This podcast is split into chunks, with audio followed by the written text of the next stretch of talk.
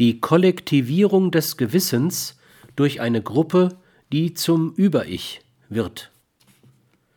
Die Gruppe fordert von ihren Mitgliedern, dass sie wesentliche Ich-Funktionen an die Gruppe delegieren. So kann denn die Gruppe ein Über-Ich ausbilden, das Ich-Funktionen übernimmt. Das führt zu einer Kollektivierung des Gewissens.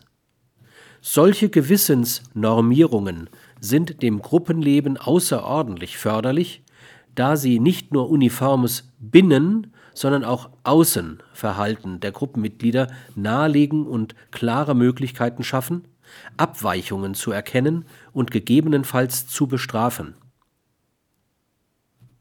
In einer pathologisch entarteten Gruppe kann es dazu kommen, dass das kollektive Über-Ich seine primäre Funktion nicht mehr im Verbieten, sondern im Strafen sieht.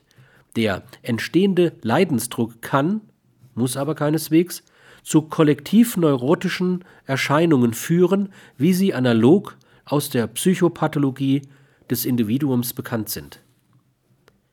Das Pseudo-Ich, als kollektives Über-Ich verstanden, unterwirft das Individuum meist recht unbarmherzig seinen kollektiven Normen und einer mitunter unbarmherzigen wechselseitigen Kontrolle.